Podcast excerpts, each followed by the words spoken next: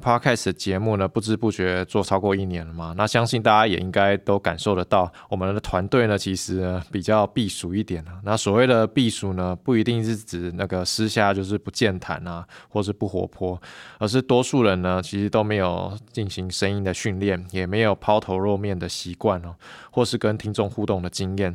那我们以前呢，就是自己跑自己的新闻啊，把公司的基本面跟新闻啊，如实的把它写出来。那这一年多来呢，Podcast 的尝试呢，其实呃跌跌撞撞了。那中间呢一直在调整。那其实即便是到了现在，我们的团队也是无时无刻在检讨节目是不是啊听众想要的，或者是有没有帮助。那也在那个商业的排名啊的期待，然后以及曲高和寡的内容呈现之间呢，不停的拉扯。那我相信呢，这样的拉扯还是会持续的下去。不过这也是一个呃内容制作者的一个算是宿命吧，就是你总是得不断的思考这些问题，然后内容才会不断的进步。那很感谢呢听众一路以来对我们节目的鞭策以及鼓励哦。那跨完年之后呢，也请大家啊就是可以再加大力道了，继续的鞭策以及支持我们哦。那就进入我们这周的 DJ 有事吗？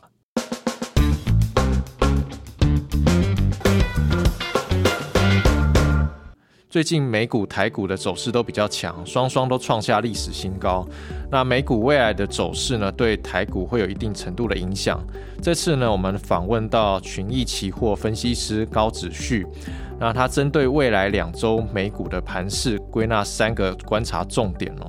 那首先呢，是目前正值联准会开始缩减 QE，以及美国财政部大力的发债，那等于呢就是双向的向市场抽走流动性嘛，所以有一些指标呢就需要特别留意它的变化。那包括像是我们需要观察短期的利率的变化，还有隔夜逆回购的水位，以及超额准备金余额的变化。那这些呢就是用来确认市场的热钱是否还是相对的充足稳定。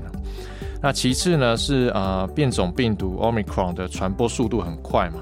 那目前虽然它的重症率不高，但是呢研调机构就预估啦，Omicron 可能让供应链的问题更加的严峻，那有可能会降低消费者的消费意愿。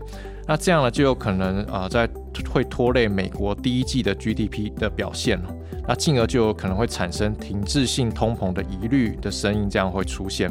那最后呢，可以观察的点是呢，在啊一月十二跟一月十三日呢，啊分别会公告啊消费者物价指数 CPI 以及生产者物价指数 PPI。那预估呢，通膨数字会持续的上扬。那根据目前供应链相关的数据显示啊，以及啊上个月 PPI 数据再创历史新高来看呢，恐怕不是啊拜登总统所说的通膨已经见到。到高点这样的说法，因此相关的最新数据呢，是否会加速联准会的升息步调，将会是影响市场情绪的重点那根据以上三点的观察呢，啊，在风险的部分需要留意升息的速度以及停滞性通膨是否会出现，那进而改变市场的氛围。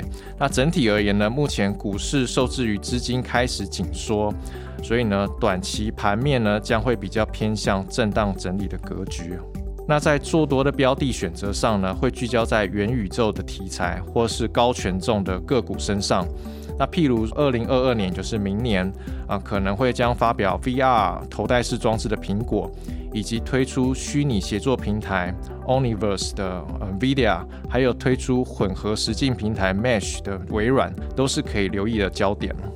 那再到近期也创高了台股，那下周呢将举行美国消费性电子展 CES，然后包括晶片大厂 Intel、AMD、NVIDIA 都会举行发布会。那 Intel 呢预计会发布独立显卡的细节，AMD 以及 NVIDIA 也都会有新显卡或者是 Plus 版本的产品试出。由于显示卡目前还是处于供不应求的情况。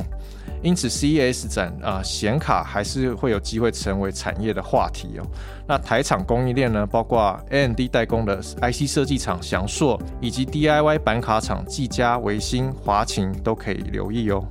手机晶片大厂联发科在 CES 也会试出 WiFi 7的技术。那联发科这几年手机市场已经占有一席之地了嘛？那持续的也在拓展非手机的领域，那包括电源管理晶片、WiFi 晶片等等。目前联发科在非手机的占比呢，已经达到四成以上。另外呢，十一月才发表 AR 眼镜的宏达电啊，也会参加 CES。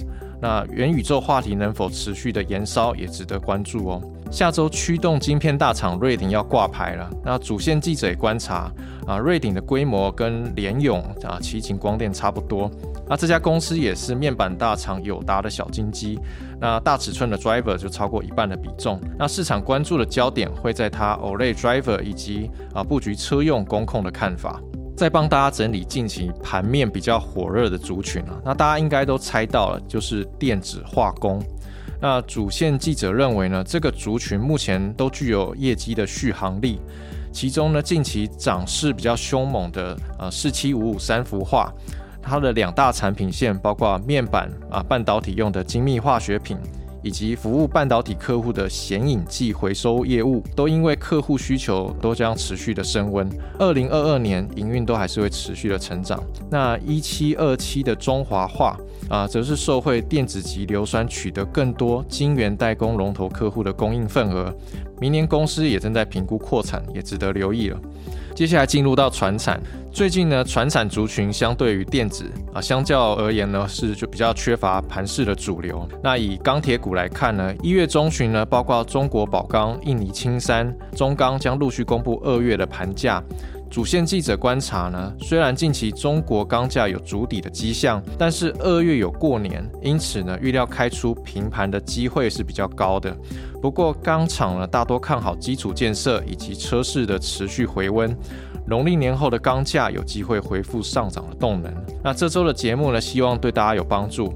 大家今天晚上跨年在外头要多注意安全，然后如果你是在家里的话呢，就大吃大喝，然后减肥啊，身体健康这些就留给新的一年实现吧。那祝大家新年快乐平安，我们明年见，拜拜。